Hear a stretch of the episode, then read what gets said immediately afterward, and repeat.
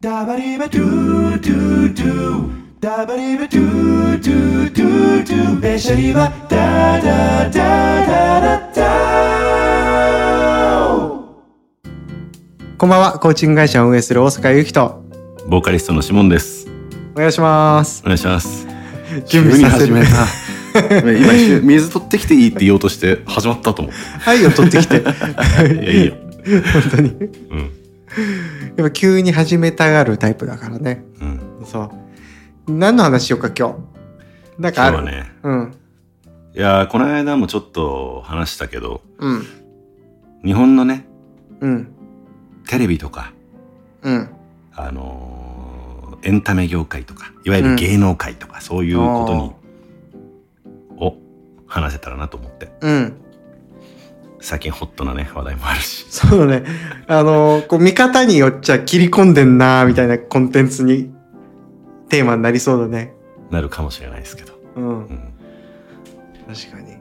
ね、その、日本のメディア業界を売れ、売れうの。売れうのって。売れう。うん。うんまあ今、過渡期っていうか、変わろう、変わらなきゃいけなくなってるもんね。うん。いろんな闇とか癒着とか、うん。忖度とか。そうだね。切り込むね。面白そうだね。まあ、その、まあ、俺はそんな詳しいことわかんないから、一視聴者目線でって感じになるけど。いや、俺もそうよ。別に。うん。うっすら属してるけど、いわゆるその業界とはまた違うから。うん。うん。シモンたち結構現場主義っていう感じだもんね。そうだね。うん。それなんか、あえてそういう距離を作った。うーんと？と、それもあるし、強がってる面もある。あ、どういうこと？そう言っとけば、いや、自分自分たちがあんまテレビに出ないようにしてるんですって言っとくみたいな。でも本当にその側面もあって。うーん。うん。あの、そう一回テレビで流行って、まあ芸人さんとか、うんえーミュージシャンでも何でもそうだけど、一回出るようになって、バーッと一時期出てたのに、なんか見なくなったなっていうと、マイナスイメージ、なんか落ちてったイメージみたいな。それも日本のその業界のあんま良くないところな気もしてるけど、うん。まあ、どこの国もある程度あるからしょうがないが、なんか、流行りのものをとことん使うじゃん？その、うん。うん。そうまあ、それこそちょっと踏み込んで言うと、まあ、ジャニーズがいろいろ問題になってるけどバラエティ番組つけたらどこつけても大体何かしら出てたりするわけじゃん？ジャニーズタレントそうだね。だったり、あのー昨年 m 1で勝ったりいいとこまで行った芸人がうん。なんか出てるとかでその構造ってなんかもう何も変わってなくてうん。だから結局まあ数が稼げるとかそういうものに手っ取り早く 制作側がなんかやってんのかなみたいのもあるし、うん。うん、そこら辺のねなんかうん。そう言いつつテレビ離れが急速に進んでいてみたいなところの日本のテレビの危機的な状況についてちょっと素人ながらにはね、考察したいなって気がしてて。そうだね。こう考え応えはありそうだよね。だって、うんそもそも、前回のほぼ全カットするつもりだからもう、ちょっと話したね 似たような周辺テーマをね。そうだね、話したけどさ。あの、やっぱり、こう、違うもんね、こう、テレビ業界のイメージっていうのは、こう、なんか、自分らが中学生とか小学生ぐらいの時の、なんか、うわ、すげえ、なんかすごいなーって、キラキラしてるなーみたいなイメージとちょっと変わってきた感じもするし、そういう側面もあるし、まあ一方でこう変わらない部分とか変えなきゃいけない部分が変わってなかったりとかするんだろうね、きっと。うーん。なんか、まあ、しょその YouTube とかが出てきて好きなことをでしかも作る側も相当技術が上がってさテレビの番組よりも面白いんじゃないって思う人がどんどん増えてきてでテレテレビ離れも進んでっていうのがあるからうん。まあある意味それでいいっていうかそうなるんでしょうけど、うん。うん、だからテレビもまた変わっていかないと YouTube についていかないと今度はそうだね。ねでも今のままだと忖度とかコンプライアンスみたいのが強くなりすぎて面白いものが作れないみたいなのもうん。少し側面としてあるし、まあ、それに関してでも YouTube も一緒っちゃ一緒か。あんまり過激なことやるとバンされるとかもあるから。そこ自体はまああれだとしても、まあ、やや緩いだろうけどね。うん、なんかテレビって誰でも入っていけないじゃない？その既得権として、あのメメメインのそのチャンネルがいくつかあって。本当は別にさチャンネル作ろうと思えばさ技術的には作れるのに、参入していけないというハードルがあって。うん。その既得権でいくつかの曲が牛耳ってると。っていうふうに牛耳ってるんだとすればなんかちゃんと公平にとかいいものを届ける義務も伴うんじゃないみたいな責任も伴うんじゃないって気はするんだけどそれが果たしてねできてるのか？なんかそのやっぱこうニュースとかもねそこら辺結構問われてることとかあるしね、なんかこう意外と踏み込まないとかね。あったりするしね。だからジャニーズ問題もいいやわかんない。正確な情報わかんないけど、まあ、NHK が BBC から始まり NHK が取り上げたのかうんっていうのでまた変わったみたいのもあるのかな、うん。うん違ったらごめんごめんけど、うん。うん。ね。どっかが取り上げるまではみんないやちょっとうちはまだ触れないでおきましょうみたいなのがあるわけね多分、そうだね。なんかそれってなんかもうあの良くないよね。シンプルに そのななんていうのかな。やっぱり結構俺自体がこうやっぱドキュメンタリーとかそういうこうリアルなものが結構好きっていうのがあるからこう、うん生々しい情報とかすごく大事にしているけど、うん。やっぱこう行儀のいい情報しかこう発信されてないって思うとちょっとこうなんかもったいない気はする。もうちょっとこう攻めてほしいっていうのは。そうだねそうだね。だ報道にしてもさうん。こういうことは言っちゃいけないからこあのこう踏み込んだ発言は控えてっていう台本の前提でうん。喋ったりしてるわけだからなんかそこら辺ってあくまでリアリティとはかけ離れてるっていうところはあるよね。うん。だからひなんか普通の人の YouTube ライブの方が何が起こるか分かんない時々がある、ね。ああそうだね。ワクワクするしうん意外と確信ついてるみたいなこともね、うん。まあそういうもんなのかな？なんかやっぱうーん。うん、まあしょうがないよね。しょうがないのもある、うん。そうなってしまうのはああるね程度はね。やっぱこうテレビといえどいえどもやっぱりその広告を出してくれる企業ありきだもんね。その広告出してるからにはやっぱあの波風立てたくはないもんねやっぱり。うんそういう意味で言うと作れないっていうのはあるのかもね。本そうね。当はやりたいけどっていう。古舘さんずっと「報道ステーション」やっていてまあそんなにこう詳しいわけじゃないけどどんな発信をされていたのか。ただ古舘一郎チャンネルあの YouTube 見ると結構いろんなこと言ってるから。そうあ結構言うんだっていう。あの人はねまあ言う方だよね。そう。ねもともとねすごくこう語る方だったけどより喋ってるというかだからやっぱこうテレビっていう枠組みフィルターを通すとこう言えること言えないこと当然出てくるんだろうなっていうのは思った。うん。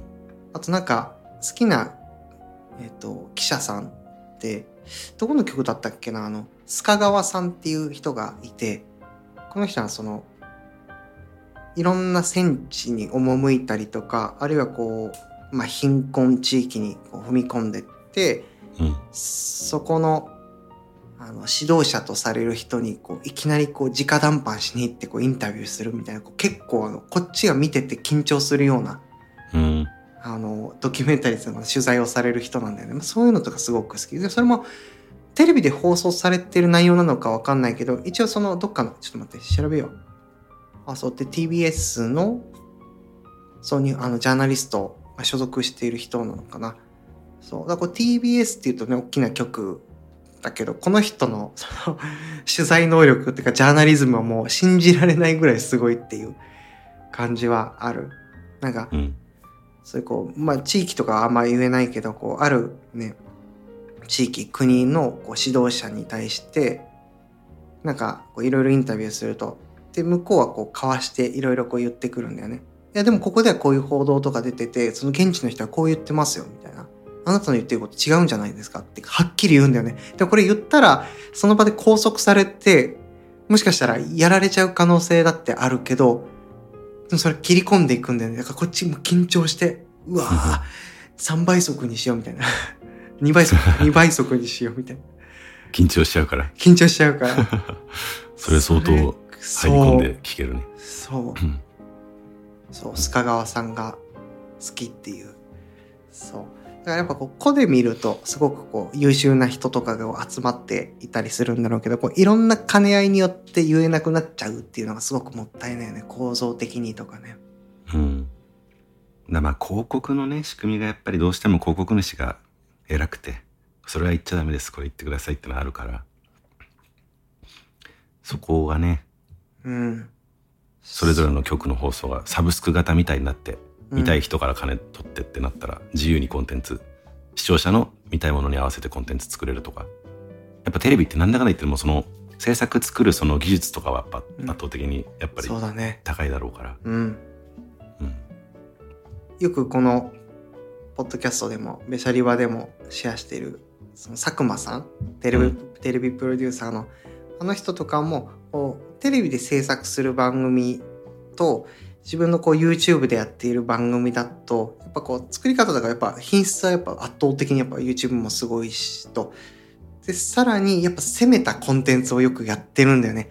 絶対テレビだったら放映できないだろうみたいな こととかよくやってるから、やっぱりこう、テレビというフィルターはやっぱあるのかもね。やっぱり。そうだね。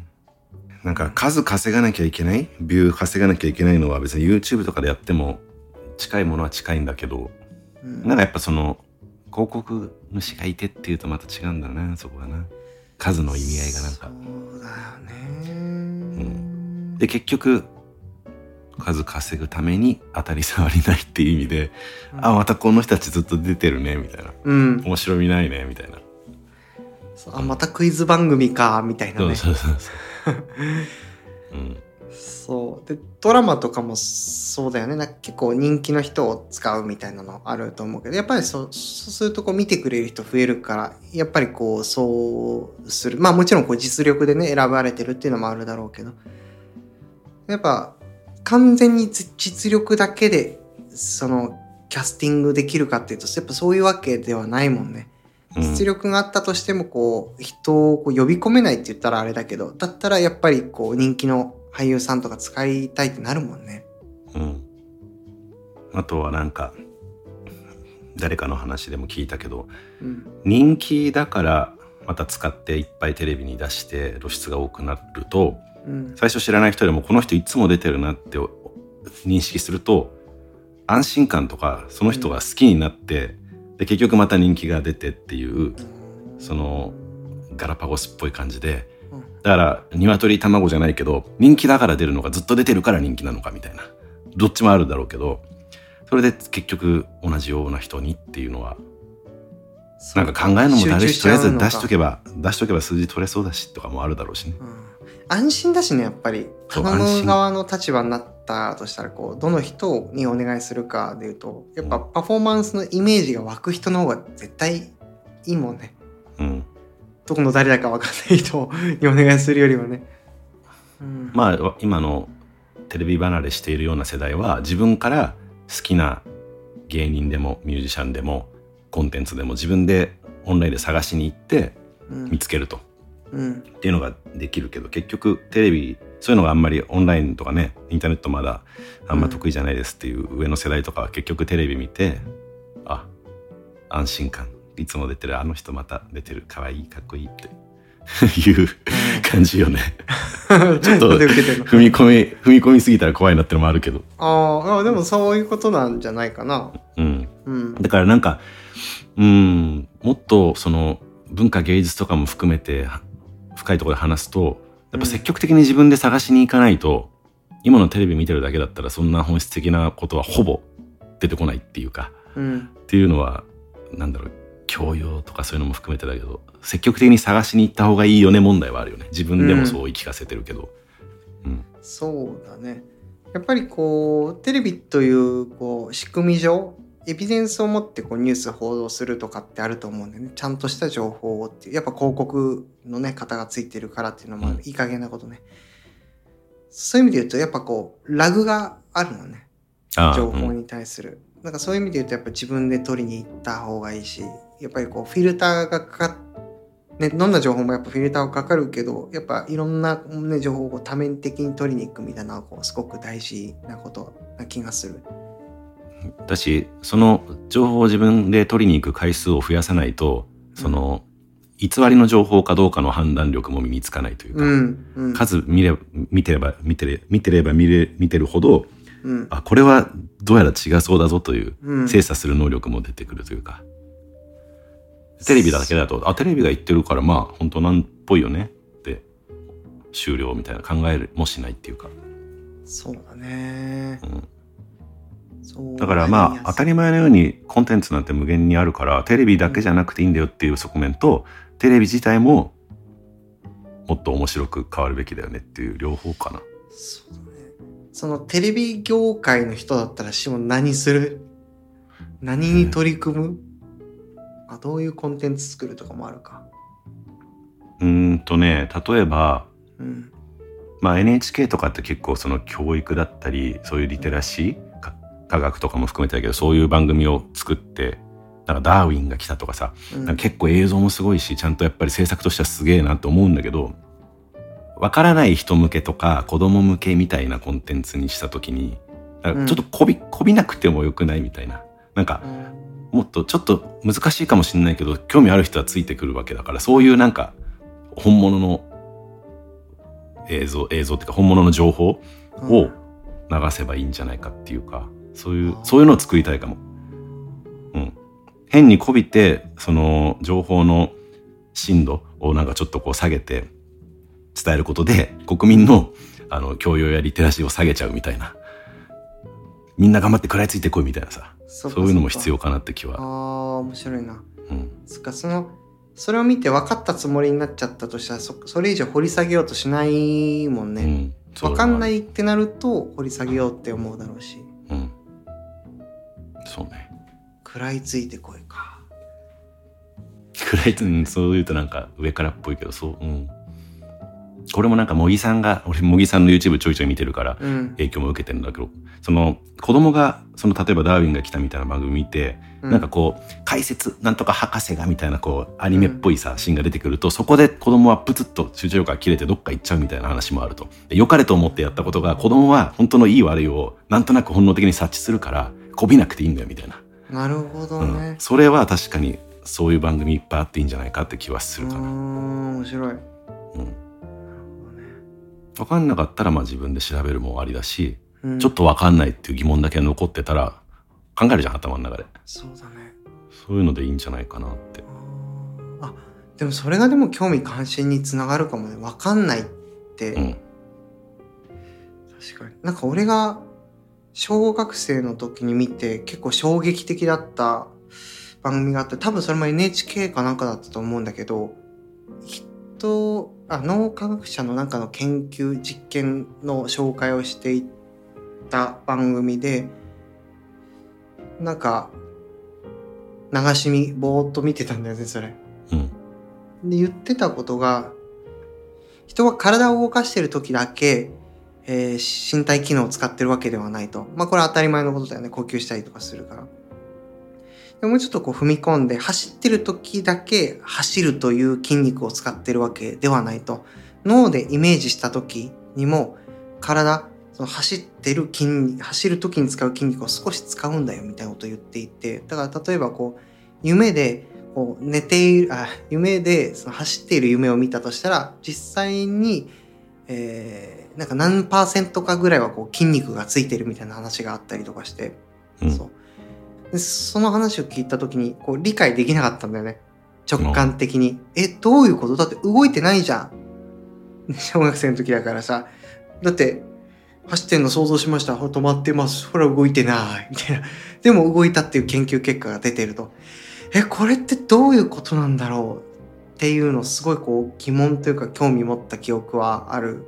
うんうん。し今ならこう理解はできるけどね。うん。そんなこと。ね。で今大阪が言ってくれたようなその時直感的に理解できないようなものをまあ今だったらいろいろこう自分の中で落とし込めてるみたいなうん。話があったと思うけど、例えば まあいつものようにちょっと科学っぽい話になるけどさうん。あの物と物がさ一緒に動いてて例えば例えば横で電車が80キロで走っててで自分の電車は60キロで走ってたらさ20キロの差でに見えるじゃん。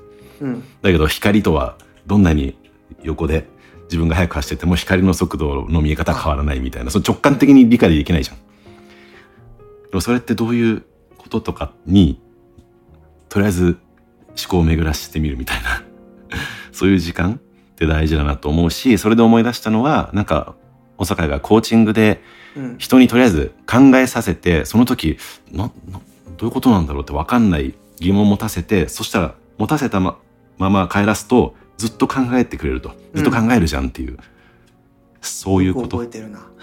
かな うんベ。シャリバのファンだから俺 奇遇だね。俺もだわ。1エピソード平均3回ぐらいは倍速で聞いてる聞くね、俺も。ああ、でもそうかもな。うん疑問って好奇心につながるもんな。うんやっぱほっとけないもんね、気になったまんま。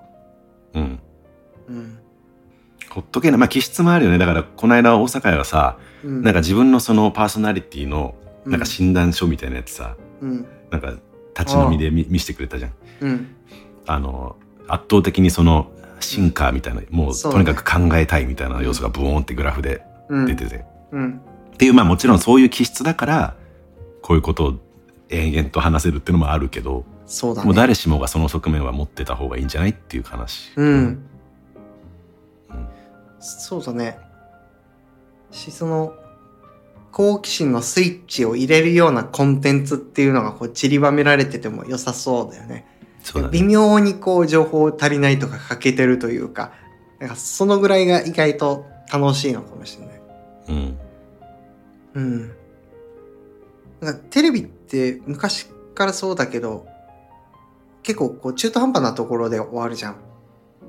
次回予告してみたいな。あれがでも意外と良かったような気も。そして今割とこう完結することがなんとなく多いような印象がある。でまあ一回で終われるような番組が。まあね、その好奇心を抱かせるっていう側面ではいいんだけど、CM で引っ張るあれはさ、うんストレスでしかないじゃん。あれはちょっとやめてほしい、視聴率ね、稼ぐためっていうか、つなぎ止めるためみたいな使いは使われ方としては、うん、だるっていうのはあるけど。そうだね。で、あの、CM 開けて、もう一回ダイジェスト版も、あの、始まる。ああ、またここか、みたいな。うん。そうだね。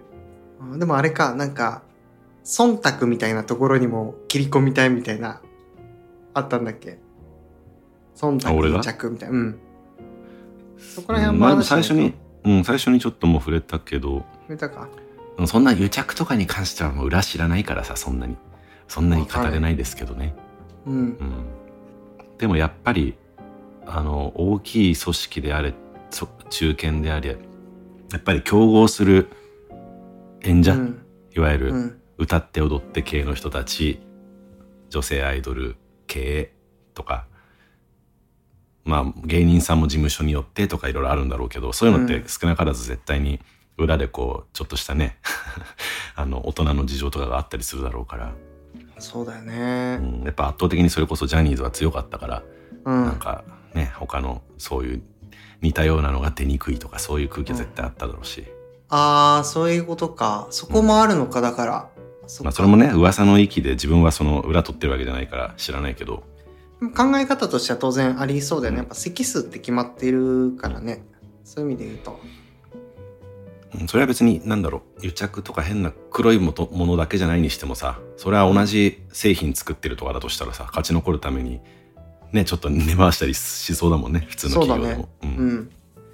私なんか、わかんないけど、ジャニーズのこととか全然詳しくはないけど、でも、あの、彼らのパフォーマンスが高そうなことは、あの、確かではあるよな、とも思うし、なんか、その、歌って踊れてべしゃれる人たちじゃん。だからその辺にいたとしたら、ウルトラ、しかもイケメン。そう。うんだからそれを出したいっていう気持ちはわからんでもないみたいな、その安心感はあるだろうなっていう。テレビ業界で言うと、例えば A っていうこう曲があったとしたら、A と B と C とかでも使うあのタレントさんとか変えてもらえると もっと楽しめるのになっては思う。ぜ全部同じうんじゃん、今。全部同じっていうか俺はそう見えるけど。うん。あとは、そうだな、それぞれのタレントは、やっぱりちゃんと能力もあったり、頑張ってるしとかっていうのはあるけど、うん。テレビに出る、まあもちろん、その、ああいうバラエティ番組とかに慣れて喋るのが上手くなってとかはあるだろうけど、なんかもっと、誰でもいい良くないそれっていう使い方じゃなくて、うん。だから芸人さんとかもさ、芸人さんって結構ポテンシャル高い人多いと思ってるんだけど、ね。テレビに出てるのってさ、もちろん喋り回すの上手いとかって大事だけど、なんかもっとさ、出せるものあると思うんだよね。で、そういうのって YouTube でそれぞれ追っていくと面白かったりするわけだだけあど、ね。テレビってそこはもう表面的なことしか出せないから、確かに、そう。もったいないんじゃないっていうか、まあしょうがない。ある程度テレビだからそう、うん、その、うん、中途半端になってしまうみたいな。確かになんかこう役割の一つみたいなうん。感じになんかちょっと景色の一つになってる時とかもあるもんね、うんもったいないかもしれないな、うん俺がでもテレビやるとしたらやっぱドキュメンタリーがとにかく好きだから、うん情熱大陸的なやつをのなんかもうちょっと激しいバージョンをやりたいかもしれない、うん。うんじゃあテーマソング作ってナレーションやっていい？それ。いいな確かに 久保田仁さんの。俺はあのインタビュー係かなだからあの生まれてからの生い立ちをひたすら聞いていくみたいなのやったらすごい楽しそう、しなんかこう脚色は一切せず何もない人生だとしたらまあ本人がそう語るのだとしたらそのまんま出しちゃうみたいなうん。え、そういうのって実際に作ってみたいって願望あったりする？別にお前がテレビ業界に入るとかいう意味じゃなくても、一応誰でもさ、できるじゃん。その YouTube で。レベルはその絵の綺麗さとか、どこまで金かけられるかはあるとしても、気合あればなんか、やりたいとドキュメンタリーは撮れるじゃん。なんか、どっかに密着してとか。そうだねそういう欲が強いわけではない。いやなんか見たいと思うかうん。な、でないんだったらその作るっていうのはイメージは湧かないけどななきにしもあらずっていう感じかな。イメージが湧いてないだけであったらいいなって思っているのは確かだから。うん。じゃあそのドキュメンタリー制作というか撮影密着現場みたいなところに自分も参加してたら楽しい。あ楽しいかも。うん。楽しいとは思うかもな。結構治安の悪い戦場とかうん行ってみたい。行ってみたいっていうか、ああでもそれはすごい。あのマリオみたいに何機みたいな3つぐらいあるんだったら行きたいトゥルレルルルっつって一回回復するならいい。そうそうそう。テレッテレレッテレって、もう一回こうやって、スタスタスタってやり直せるな。ら、で、次、こっからクリボー来るぞっていうの分かって、避けられるとか、あれば、けど、そのリスクを負いたいとは思わないが、例えばさっき挙げた須賀川さんを一日密着するとか、ああとその人がどうしてその仕事をやりたいって思ったのかっていうインタビューをあ、うん。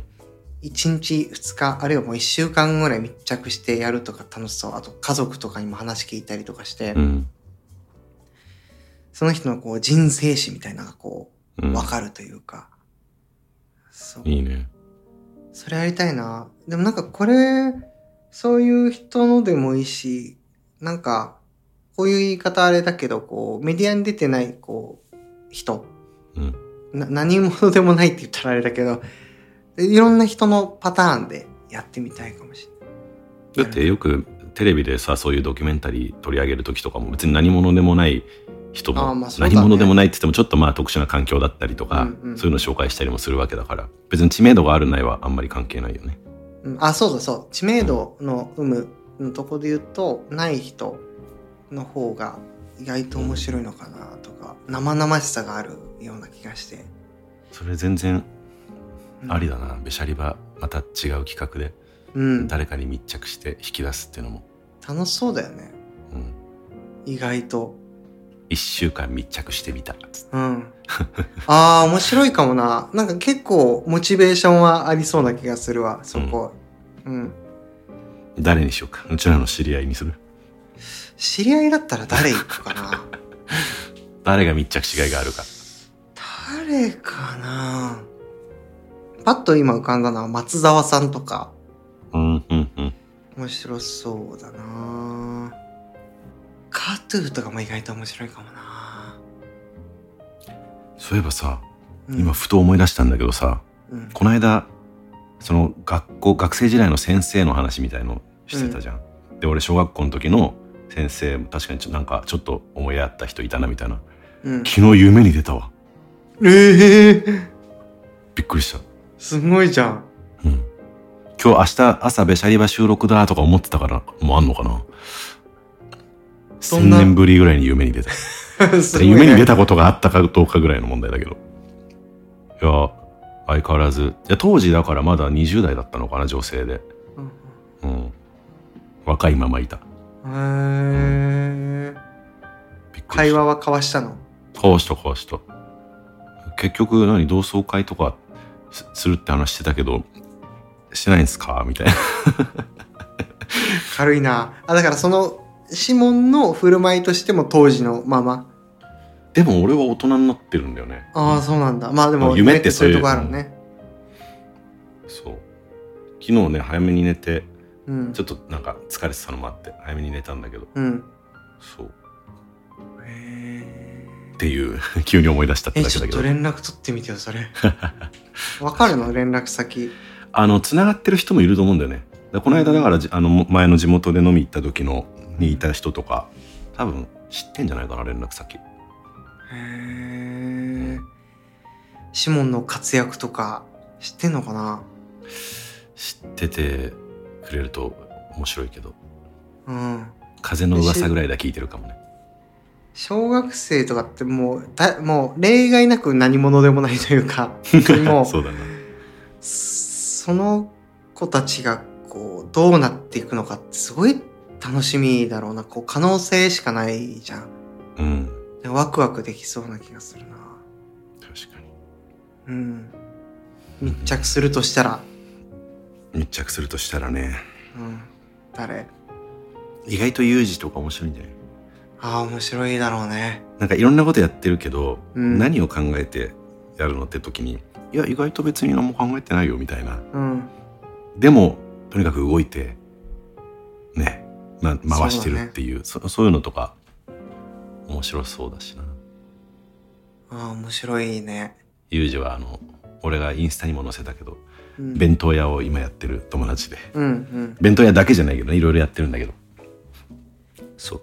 すごいよね。彼も。本当やり手だもんね、とにかくフットワーク軽いよね。軽い。事業において。うん。すごい。踏み込み方もえぐいしえぐいし。うん行動力、決断力あるし。そうだからいい意味で考えすぎないとかこだわりがないからうん。何でもやっちゃうっていう。ね。あれはなかなか。ちょっと解剖してみたいかもね。うん。その、なんかまあそのコーチングやっててもその人のパーソナリティとかこうどんな生き方してきたのかみたいな話を聞くことはあってもやっぱりそれが、まあ、過去の話聞くにしてもその目標とかビジョンを作るための材料として聞くだけだからそこから派生してえなんか家族どんなねこう人間関係だったのとかどんな友達いたのとかそういうところまでやっぱ踏み込んで聞かないからそうやっぱ短い時間でさ、やっぱ確かに。目標立てるから。でもそこもやっぱ聞けるんなら聞きたいというかまあ興味はあるところではあるからうん。そう。そこ聞いてったら面白いだろうな。うんうん。うんということでねテレビ番組を作ろうのコーナーでしたかね。意外と面白いねこれ。うん。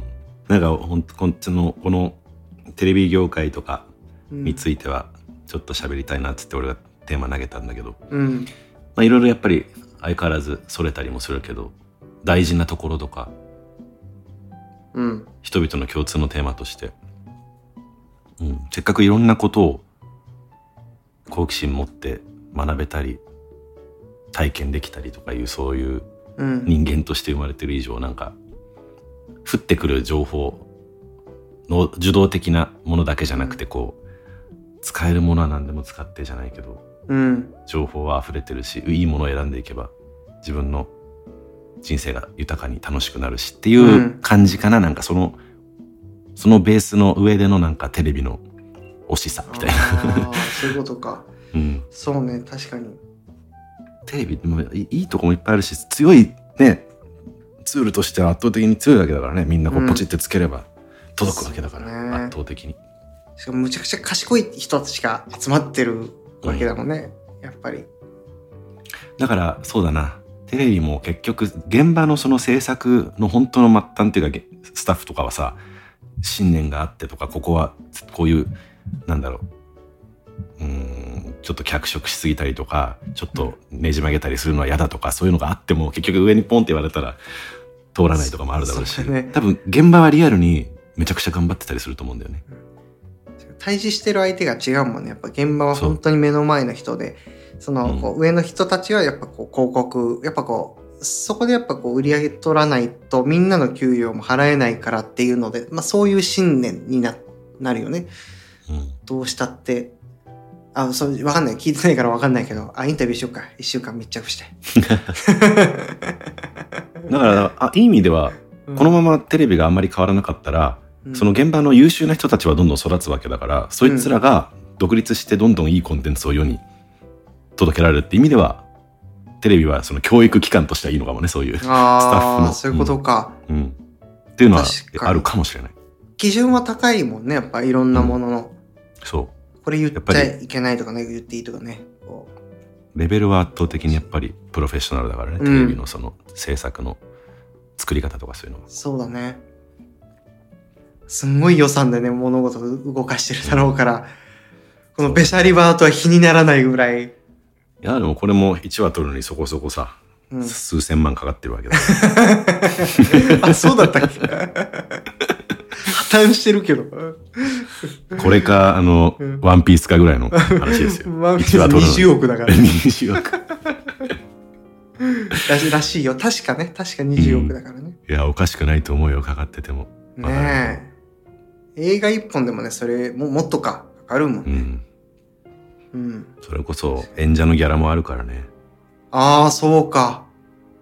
いや、行くよ、そしたら。いろんな人を巻き込むからうん。やっぱそこら辺強いよな。巻き込むだけにやっぱ、こう、身軽に動けないっていうのも当然ある。そうだねうちらは外野としてなんか悪いとこばっかり今言ってたけど、うん言ってもやりたくてもできないそのもどかしさもあるだろうからうん。どでもみんなそう言ってるるんだろうね、中で。で、上の人も、いや、やらせたいんだけど、って言ってね。うんそうそうそうで、広告主の人も、いや、お願いしたいんだけど、って。みんなそうなのかもね。そうだなうん。でも海外って、な、な、なんか、そういうのあんのかな？海外も一緒なのかな？うん一緒な部分もあるだろうけどあんまり知らないからな何も言えないけど、うん。うん、海外の、まあ、報道ニュースバラエティ的なものって日本のそれとはまた全然違そうだよね。うん。そもそも生放送が日本より割合として多いっていうイメージ。あっていうかそう聞いた気がするけど。へえ。うん。やっぱりこう、でも完全に自分たちのやりたいことをやるのだとすると、やっぱネットフリックスとか、あの、フールみたいな感じで、こう、課金制とかにしてね、やれば、こう、完全に自分たちの王国だもんね、それは。うんその、本当に消費者が欲しいものを届けられるっていう。そうだねまあ、そういう意味で言うと、テレビタダで見 見させてもらってるわけだから、文句言うなっていう側面もあんのかもね、もしかしたら。それもある、うんよく考えただからだから別に見ないよっつって課金してでもサブスクであの、うん見ますっていう人が増えてるのもあるだろうしね。いるわけうん、ニュースも課金で全然あるもんね。うんそう。まあ、ニュースピックスとかもそうだし。課金積極的にする派？必要ならうんまあ、必要なら全然するかな。俺まずそのほぼほぼ同等の代替案があったら無料で探すっていうとこから始めちゃうからさうん課金しだすとキリがないじゃん。う。うんんそれはそうだ。本当にアマゾンネットフリックスなんとかとかやってるとすぐに課金課金の嵐みたいになっちゃ間違いない。う。うんいくらあっても、うんね、このベシャリは1本1000万円を超えちゃうよ。超えちゃうよ。2000万ぐらいになっちゃう。じゃあ課金制にしようか。スペシャリバ視聴者ゼロ視聴者ゼロ。今画面に向かって中指立てるっていうか バットボタンみんな押してるかもしれない。ね。そう。でもなんか、少なからず、このべしゃり場に関しては喋りたいこと喋ってるっていう、まあね忖度ないもんなうん、ところはいいかもね。それが楽だしね。そうだな忖度ほぼないよなうん。まああるけど多少はねそのうん、あんま。り言い過ぎないとかうん、そうだね。人様にうんね、届けるっていうところは、一番頭の形、この、この辺にあるから。どこまで行っても俺らが居酒屋で喋ってる感じよりは多少忖度はある まあそうだ多少ねね。多少ね多少ね。オブラートぐらいのそうだね。あの、これ、その、聞いた人がなんか間接的にこう傷つきそうなこととかはさすがにこううん言わないとかね。まあねそれは大事かなうん。例えばこう、テレビの話するにしても、テレビって大きくくくるけど、これをどこかの局の話したら誰か傷ついちゃう可能性があるみたいな、そういうところ。あのディレクターのさあの番組見た？みたいな グサーって。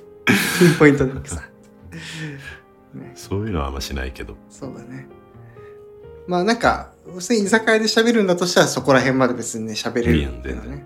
うん。個人名喋ってる喋ってるうちにだんだん俺の座り方が緩くなってきたっていうそのうん 本心が出やすくなってるのかなあだねなんかさちょっと麻痺してこない？なんか2時間ぐらい喋ってるとさ最初少しこうなんだろうシャキッとしとこうとか思かるだんだんこううんみたいなあ。うん。なんか見られてるっていう感覚がもうどんどん抜けてく。抜けてくとあ見られてるというか収録してるっていう感覚がちょっと抜けるかも。うんその話前も収録してない時に話したのかな当時そのあしてる時かな当時1話2話の時とかまださそういう緊張感があったけどうん。どんどん素になってってであの尺も長くなってますみたいなあ、そうそうだね。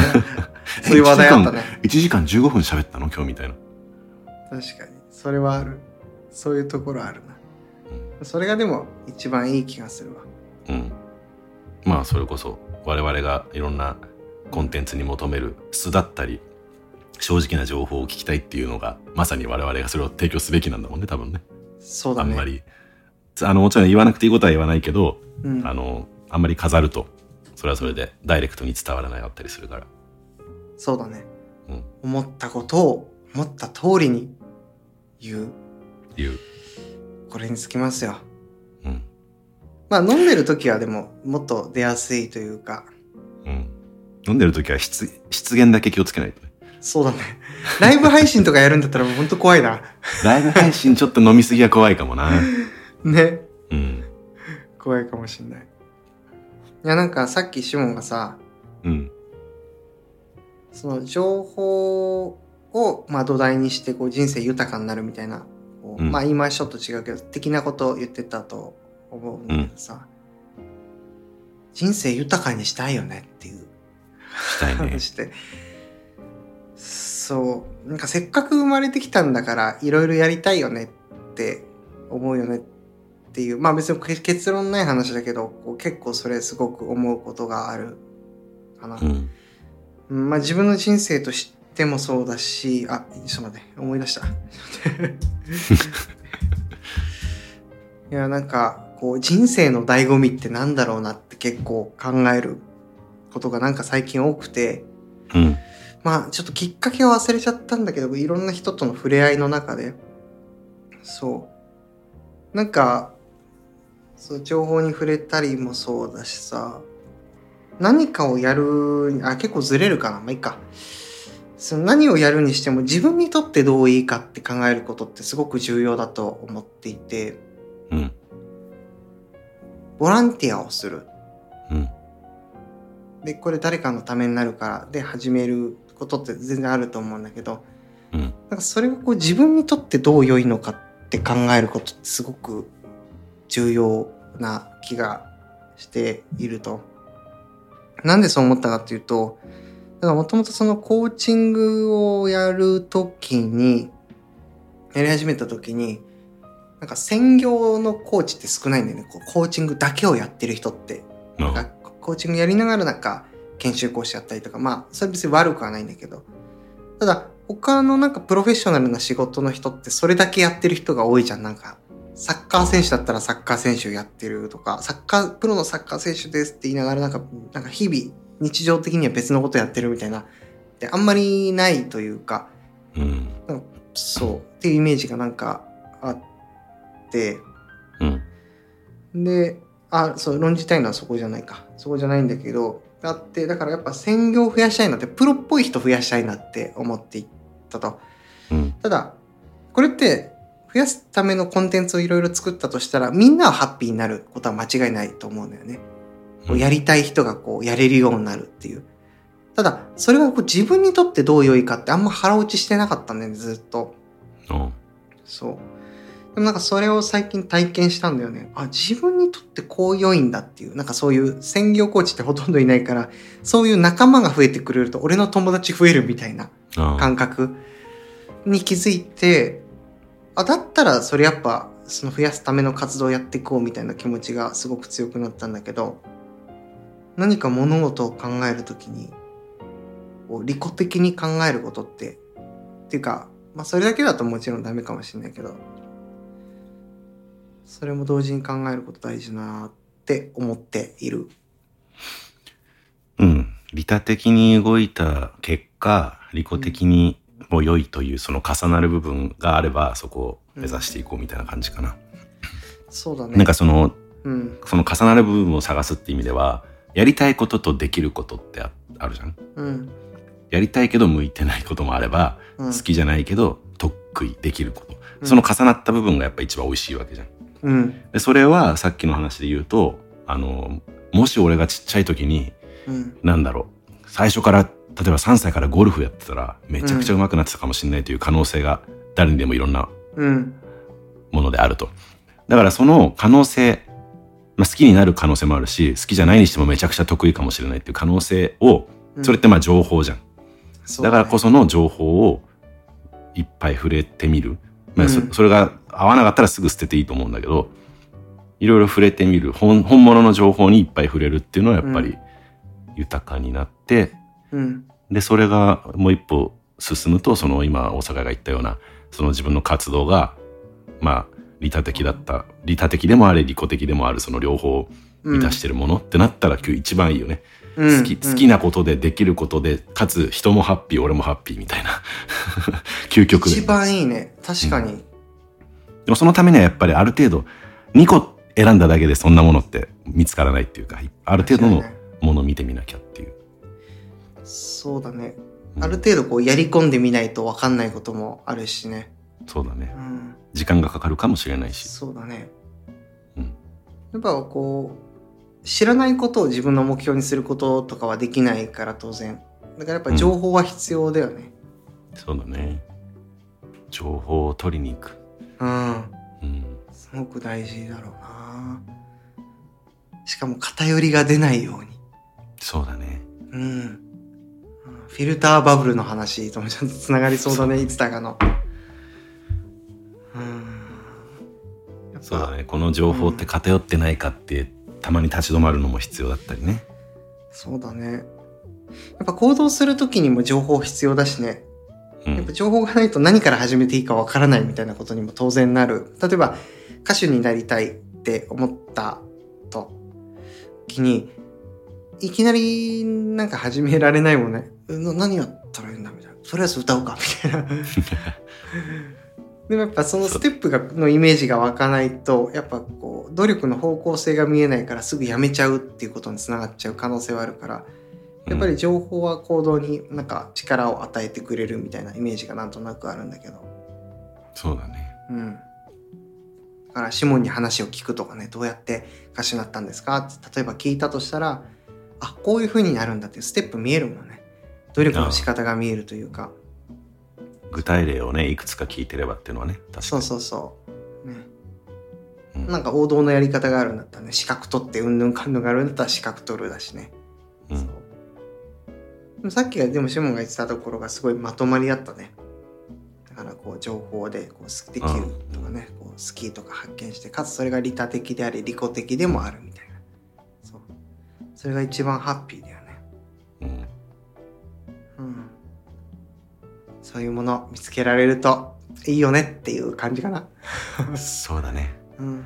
やっぱ利己的なものってやっぱポイントな気がしててうん。もちろん利他的だけで入れたらいいけどそれも本当に仙人みたいな。うん。もうねうん。仏の精神ぐらいにならないとやっぱりどっか自分の欲は絶対に残るっていう意味ではそこが合致するところをうまく探すっていうのはいいんだろうね。うん。そう思う。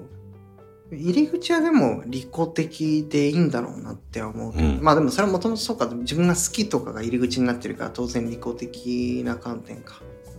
うん、シモンもだってあれでしょ。利己的に歌ってるんでしょ、もう利己的でしかないでしょ。うん。う んスタートは。好きだから歌ってただけで。聴いてくれる人が増え始めて初めて喜んでもらおうって思うけど、はスタートはね歌いたいっていう利己的な、うん、わかりやすいよなでもそれ。わかりやすい。ううん。んあなんか言ってたな伊集院光さん。光、うん？光さんうん。が言ってたな、自分の好きなものにちょっとだけ社会性を持たせるとそれがビジネスになるんだよみたいなこと言ってて、はあ確かにみたいそうだね。それでいいんじゃないかな。なそれはある逆逆だとどうなる？例えばうん。何かをきっかけにあの例えば医療に救われたからうん。もう利己的な気持ちとかほとんどなくボランティアとかで苦しんでる人を世界の人を助けたいみたいな人の場合うん。その中に利己的な側面を見出すってうん。必要なのかな？まあでもそれでそれで自分がハッピーになるってこと自体がまあ満足するって意味で利己的とも捉えられるでそれでいいのか。うん。なんかそこは多分こう、何かしらあるはずだけど、それをこう、自分の中で言語化できてるかどうかっていうのは結構大事な気がするな。なんか、その自分のためにやってるんだがないっていう、こう、理解した状態でやらないと、やっぱ単純な自己犠牲みたいになっちゃう可能性もあるよね。うんうん自分の身を粉にして、あ、期待に応えないとダメなんだってなってやっていったとしたら。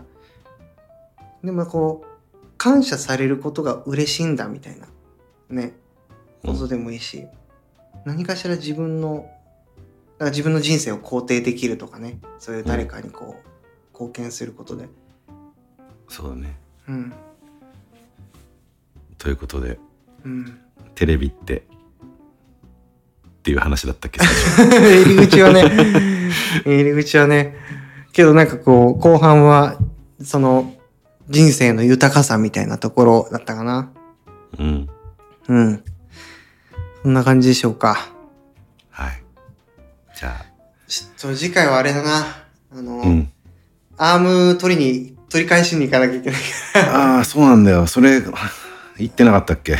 うん。収録で収録で言ってないか。前回あの2人スタジオ借りて収録したとこあそこ使うの2回目なんだけどうん。あれなんか俺の持ってるあのモモニターアーム iPhone ね。モニターフォルダーみたいのにめっちゃ似てるぞって大阪が言い出してそこれそこに置いてある機材ね。そう機材持って帰ったっけっつってで家帰って確認したら家になかったとなかったそう。だから普通、にもう2ヶ月ぐらい置きっぱになってるあのスタジオでしかもちょっとボロくなってたからみんな使ってるっていう。みんなに使ってもらえてハッピー。次回回収しましょうじゃそうしよう。うんそうしよう。